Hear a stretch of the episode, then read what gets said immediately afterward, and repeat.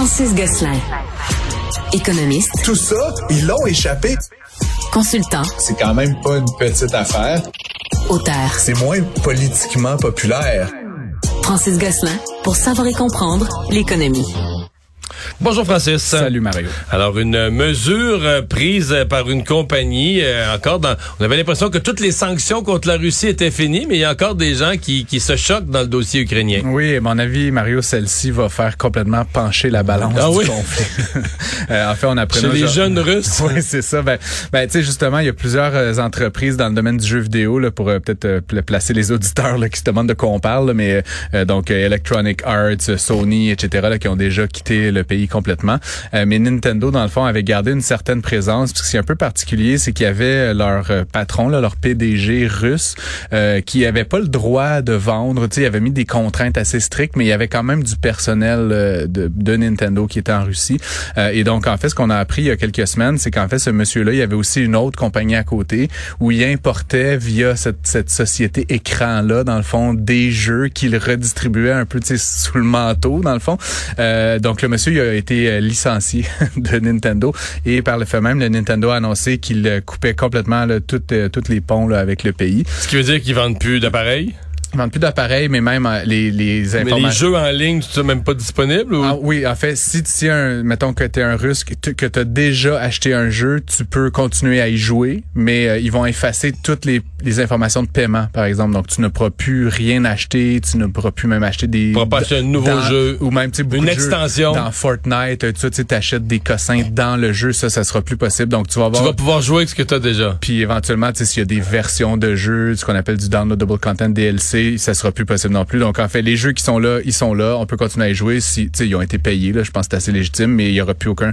Ça. Puis, ce qui est un petit peu particulier, par contre, c'est que le, donc, cet ancien PDG, là, son nom, euh, Monsieur Adagi, euh, dans le fond, il va, euh, il va continuer à offrir le service, en fait, euh, via sa compagnie. Donc, euh, mais tu sais, fait que c'est comme un drôle d'histoire en fait, mais tout ça pour dire que euh, tu sais, je pense que par le, le, le jeu là, éventuellement, là, ça, ça, ça met une pression additionnelle qui va pas faire pencher le, le conflit d'un côté ou de l'autre, mais éventuellement c'est une frustration additionnelle pour pour les jeunes, les, les Russes de, moins de 25 ans là, d'après moi. Ouais, ouais, et même plus vieux même à la limite. Vieux, mais, ouais. mais tu sais, il y a beaucoup, je pense qu'il y a comme probablement plusieurs dizaines de millions de Russes qui jouent là régulièrement, puis là maintenant ils ont plus accès à rien, fait qu'éventuellement ça met de la pression sur le politique. Le prochain gros jeu qui sort sur Nintendo. Euh... euh, ben, il y a Zelda qui est sorti là, il y a quelques Récemment. jours. Je sais pas s'ils ont eu accès. Là. Tout ça, en fait, la, la décision était effective à partir d'hier, 31 mai. Donc, possiblement que ceux qui ont été vite sur la gâchette ont pu se procurer le dernier Zelda, effectivement. Mais la dette des ménages, euh, malgré la hausse des taux d'intérêt et tous les avertissements d'être prudent avec le crédit, les Canadiens continuent de s'endetter davantage. Oui, puis c'est intéressant. Ben, la nouvelle date d'hier, mais je trouvais ça intéressant d'y revenir, Mario, parce qu'en fait, c'est la dette le, collective des particuliers. On parle souvent de la dette des États, là, puis on exprime ça en PIB, bon, proportion du PIB, mais ce que je trouve intéressant, c'est vraiment la dette que les individus cumulent sur leur voiture, sur leur consommation, évidemment, sur leur maison. Euh, cette dette-là, en 2023, elle a elle a augmenté de 5,6 par rapport à l'année dernière, ce qui est quand même, quand même beaucoup. C'est quand même beaucoup, surtout considérant que elle a augmenté beaucoup, mais elle coûte beaucoup plus cher à avoir, la, au même niveau de dette. Là, si tu as 100 pièces Les de taux dette, d'intérêt ont presque triplé. Ben, c'est ça, donc euh, tu dois payer. Le service de la dette va vraiment être, être très important. Puis ça, ça, me faisait penser au, au rapport là, sur le système financier de la Banque du Canada il y a quelques semaines qui disait essentiellement qu'ils étaient inquiets. Justement parce que non seulement le service de la dette augmente, mais c'est comme si euh, c'est comme si le coût de l'argent, le, le, le taux d'intérêt avait aucune incidence puis que les gens continuent d'emprunter puis de consommer. En fait, je regardais ça, la, la, somme de la dette de tous les ménages, des particuliers, ouais. c'est le double de la dette du Canada essentiellement. Le Canada est rendu à peu près à 1100, 1200 milliards, puis la somme de la dette des particuliers est de 2300 milliards. Exactement. Ceci dit, euh, elle est supportée par un très grand nombre d'individus particuliers. Dans le cas des hypothèques, euh, elle est supportée par des actifs. Par des actifs. C'est ça. Mais après, tu diras qu'il y a une partie de la dette gouvernementale qui est supportée par des actifs. On a investi dans les routes, dans les ponts, dans des bâtiments, etc. Euh, mais évidemment, la dette des États, elle est souvent aussi pour simplement financer des services aux citoyens. Puis ça, c'est la portion qui est un petit peu moins euh, le fun. C'est-à-dire qu'on endette les générations futures. Bref, tout ça pour dire, les Canadiens sont plus endettés que jamais. Le service de la dette est plus important. Euh, et ce qui est intéressant euh, là-dedans, Mario, c'est, on peut décortiquer là, cette dette-là. Ben évidemment, le, le, prix des propriétés, lui, a plutôt tendance à stagner, mais on voit cet effet un peu avec le il y a toujours un lag là, dans le fond entre le moment où euh, on, on obtient les données. Euh, donc euh, là, on, on, compare à la même période de l'année dernière. Donc le prix des l'endettement lié aux hypothèques a pas tellement progressé, mais ce qui est très négatif, c'est que le, la dette liée aux cartes de crédit lui a beaucoup, hmm. beaucoup euh, progressé mais, euh, année sur année. Il y a deux façons de regarder ça. On peut dire, bon, ben, les gens ont continué à dépenser malgré tout, mais on entend quand même des histoires de, de, de ménages ou de personnes qui disent, ben, tu sais, mettons, moi, j'avais jamais fait l'épicerie sur la carte de crédit. J'ai la carte de crédit, je l'utilisais pour des petits achats, je la repayais après. Hmm. Mais on entend des ménages qui disent, là, on a mis l'épicerie à cause de l'inflation, à cause de, de l'augmentation générale des coûts de toutes sortes d'affaires. On est obligé de mettre l'épicerie sur la carte de crédit. Donc, il y a peut-être aussi de l'endettement euh, de force, là. Pas nécessairement parce qu'on s'est payé des loisirs, qu'on n'avait pas les moyens, mais parce qu'on a utilisé du crédit pour des dépenses courantes qu'on finançait habituellement même ses revenus courants. Tout à fait, Mario. Puis tu te rappelleras, pendant la pandémie, euh, encore une fois, c'est des moyennes. Là, ça, il y a plein de scénarios là-dedans, mais en, général, en moyenne au Canada, les gens avaient mis de l'argent de côté. On avait dit l'épargne des ménages était très élevée pendant la pandémie. On voyageait plus, on n'allait plus au restaurant, etc. Puis il n'y avait pas encore eu inflation le 2020, 2021, début 2022. Donc les gens avaient de l'argent de côté. Donc possiblement que quand la pandémie s'est terminée, ils ont recommencé à prendre une vie un peu normale, sortir au restaurant, euh, peut-être acheter une nouvelle voiture, euh, faire des activités, etc. Et donc ils ont possiblement adopté un niveau de vie qui, impliquait utiliser de l'épargne. donc je sais pas si mettons tu dépensais euh, toujours 500 dollars par mois avant, puis soudainement tu as accumulé plein d'argent, ben là peut-être que ton niveau de vie c'est 1000 dollars par mois de loisirs quand tu arrives au bout de l'épargne, c'est très difficile de faire de moins de de changer pour un plus petit char, etc. Et donc là, tu es habitué à ce 700 dollars de par mois. Donc, ultimement, que tu l'empruntes. Ben là, tu l'empruntes, mais là, si tu empruntes sur la carte de crédit, Mario, puis que ta carte de crédit est à 18 puis à 20% c'est éventuellement, ça va venir te, te mordre, là, puis c'est pas du bon endettement, c'est certain. C'est une histoire qui circule dans les médias depuis déjà quelques jours, une couple de semaines. Ces pratiques frauduleuses en immobilier. Et là, il y a deux courtiers qui sont euh, qui sont pris à partie là. Oui, ben ça, ça fait comme tu dis beaucoup la tournée des, médias ces derniers temps. Puis c'est intéressant parce que ben, deux choses. La première, tu sais, on comment dire, on a une relation, tu sais, je trouve dans les métiers là, qui sont les plus dignes et les moins dignes de confiance. Là. Ouais. les courtiers immobiliers sont pas du bon côté de, la liste, non, tu sais, c'est ça. Puis dans le fond, ça vient un peu confirmer, tu sais, ce que beaucoup de gens pensent, c'est que c'est toujours un peu de la manigance, tu sais, dans cet univers-là. Je crois pas que c'est la norme. Puis honnêtement, je connais beaucoup de courtiers immobiliers qui sont euh, très très clean. Mais ça se prêtait un petit peu plus à ça dans l'effervescence des surenchères, puis des maisons qui se vendaient cher. Puis il y en a qui ont joué avec ça. Exactement. Puis là, bon, dans le cas des deux euh, des deux accusés on va dire comme ça, là, Christine Giroir et, Jonathan Definet-Fortin. Mais dans le fond, c'est un peu particulier, Mario, parce que c'est une conséquence directe de la manière qu'on a construit ce système-là au Québec, particulièrement. Euh, c'est le système un peu de surenchère qui est assez nouveau parce que moi, j'ai acheté des maisons dans ma vie, Mario. J'offrais toujours moins que le prix qui était affiché. Puis finalement, tu un peu comme... Mais j'ai toujours offert moins. J'ai toujours acheté à moins que le prix affiché. Un, peu comme sur le marché là, à Marrakech. Je sais pas trop, le gars, il dit 10 tu dis 5, puis ça finit à 7. C'était un peu ça l'affaire. On, on, t'offrait bien moins, puis on finissait par un genre de milieu. C'était un peu de la négociation traditionnelle. Ce qui s'est passé depuis quelques années, c'est qu'au contraire, on a vu justement de la surenchère. Donc, le gars, il disait, je vends ma maison 300 000. Il y a un gars à côté qui vient 310, 320, puis éventuellement, se vendait 350 ou 400. Puis, il y a eu une espèce d'effet de, comment dire, de quasiment de mayonnaise. Sauf que ces courtiers-là, eux autres, ils le créaient. Là. Ils l'amplifiaient ou ils le créaient. Ben, c'est ça. Puis là où je reviens à notre système, comme je le dis, c'est que c'est ainsi fait notre système, puis ça pourrait être changé. Puis l'OACQ a peut-être une opportunité de réfléchir à ça. C'est qu'en fait, en ce moment, les offres multiples, elles sont pas transparentes. Fait que toi, Mario, tu vends ta maison 300 000.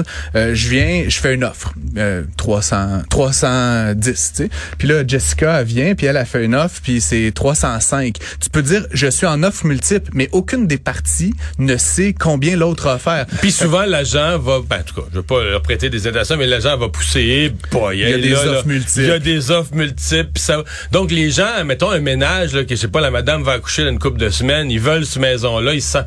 Fait que là, ils vont mettre trop, là, ils vont dire, ils vont mettre trois, dans ton exemple de 300, ils vont mettre 335, 340 pour être Parce sûr qu'ils veulent pas la perdre. Pour être sûr de pas la perdre, mais peut-être qu'ils ont mis 20 000 de trop pour rien, là. Puis, dans, le, dans le cas des deux courtiers, là, Christine Giroir et Jonathan Devenay-Fortin. Un, en fait, ce qui est terrible, c'est que les offres qui entraient étaient en bas du prix demandé. Fait, fait que tu vends ta maison 300 000, je viens, j'offre 310, puis on fait venir un chummy, là, n'importe qui dans le studio, puis lui, il offre 290, et toi, comme courtier, tu as le droit de dire, j'ai des offres multiples. Mais n'importe quel con va accepter la meilleure offre, c'est la 310. Et comme c'est pas transparent, ben, on les gens se sentent obligés de ben là, ah, plus. je vais offrir 320, tu sais. Donc, finalement, tu te retrouves à payer 10 000 de plus, alors que dans les faits, il n'y avait pas offre multiple au sens, il n'y avait pas une concurrence sur le prix, tu sais.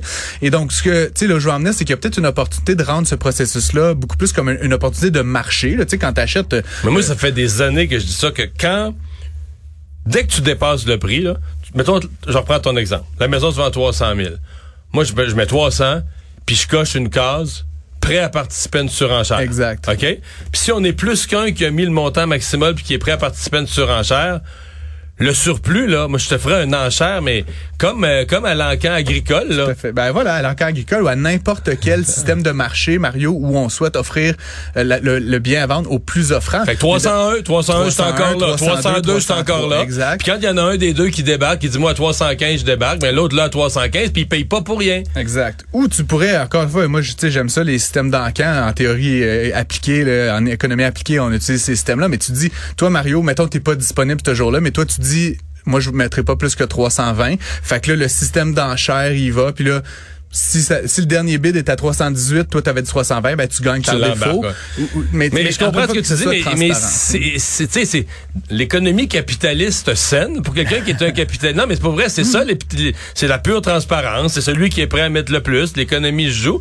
Parce que là, c'est des patentes, ça, là. C'est des patentes pour jouer, puis que là, c'est, c'est aussi un peu la tentation, là, pour les agents qu'on crée, tu sais, de, de faire croire. Ben, plus c'est transparent, plus c'est difficile pour quelqu'un de faire croire des choses tout à fait. En tout cas, pour finir là-dessus, Mario, là, deux choses qui sont arrivées. Ben, la première, c'est que depuis, eux sont dans le trouble. Eux sont dans le trouble parce que depuis que ça a été dévoilé par les différents médias, la presse euh, en premier lieu, euh, en fait, là, il y a deux autres euh, acheteurs lésés qui se sont pointés. Donc là, on est rendu à quatre situations, Mario. là, il y a une question. Là, ils ont plus le droit de pratiquer à court terme. leur permis techniquement est pas révoqué, mais tu sais, suspendu. suspendu. Je sais pas exactement la terminologie, mais là, éventuellement, devant le comité de discipline, ils, font face éventuellement à, à cette, à être radié carrément de et donc plus pouvoir pratiquer leur métier, ce qui est quand même un peu fâchant quand tu fais ça dans la vie. Ouais, mais là. Deuxième chose, ouais, ben, mais je, oui, oui, j'ai pas aucune pitié pour Mais, mais mon point, c'est juste, c'est majeur comme truc. Tu as ta face. En plus, la jeune, la jeune courtière, elle participe à des émissions de télé comme, tu sais, la courtière superstar, etc. Tu sais, quand,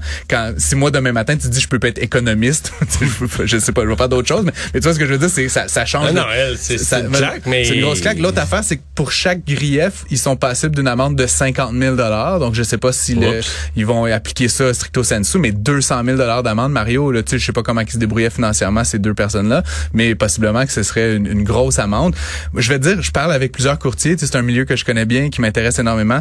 Euh, les gens marchent un peu les fesses serrées là, depuis quelques semaines. Je te garantis que s'il y a d'autres personnes qui avaient des pratiques un petit peu de ce ordre-là, ils vont arrêter ça immédiatement. Donc, je pense qu'au moins la médiatisation de cette affaire-là, puis possiblement qu'il va y avoir justement une sanction exemplaire. C'est le principe de la commission Charbonneau. Toute la construction marchait un petit peu plus les fesses serrées pendant quelques années. Là. Fait qu'on a tous à gagner à quelque part. Ben, tu sais, je suis pas du tout vengeur là, par rapport à cette situation-là, mais, mais on a tout à gagner en tout cas que la lumière soit faite puis que des, des sanctions euh, justes soient prises dans ce dossier-là pour justement éviter, surtout que des acheteurs, tu sais, qui soient, qui sont, qui sont là de bonne foi, qui veulent acheter un bien, qui sont prêts à payer un certain montant, soient pas lésés par des courtiers qui veulent juste faire une coupe de pièces de plus. Je trouve ça à la limite, c'est immoral en tout cas. Puis je trouve que du point de vue, l'économiste en moi trouve que c'est comme, c'est pas un bon marché au ben sens, c'est place ben de marché. non, pour quelqu'un qui euh, croit au, capitalisme sain, je veux dire, tu veux que les gens paient un juste prix, mais le plus offrant là, ben c'est la base, c'est la base de fixer. Mais le système actuel, moi, je trouve qu'il incite même ça, ça, je veux pas prendre leur défense là, mais le système quelque part incite la personne à péter de la broue, à dire ah j'ai bien des offres et tout ça.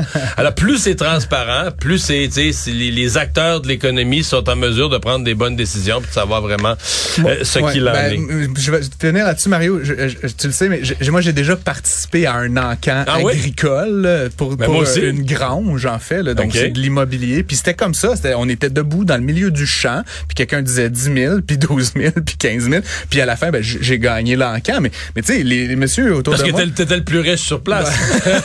grâce à mes chroniques à Cube, évidemment. mais, mais mon, mon, Je pensais que c'était préalable. mon, mon point, c'était... Nous, on t'avait engagé à Cube sur la base de tous ces succès. Grâce à ma grange, évidemment.